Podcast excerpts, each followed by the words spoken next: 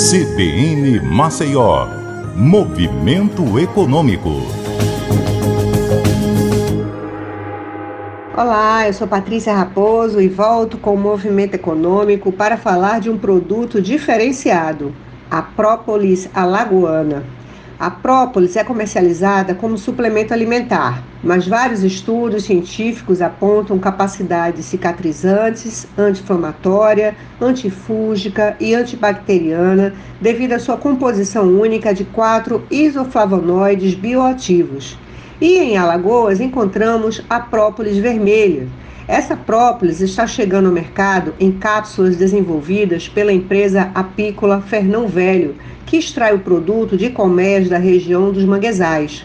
Com a marca Fernantec, a própolis em cápsulas vem com alguns diferenciais. Ela perde, por exemplo, o sabor amargo e não contém álcool. Essas eram demandas antigas do mercado e que tornam a própolis alagoana bem mais competitiva. As inovações foram possíveis graças aos recursos obtidos em editais da Fundação de Amparo à Pesquisa do Estado.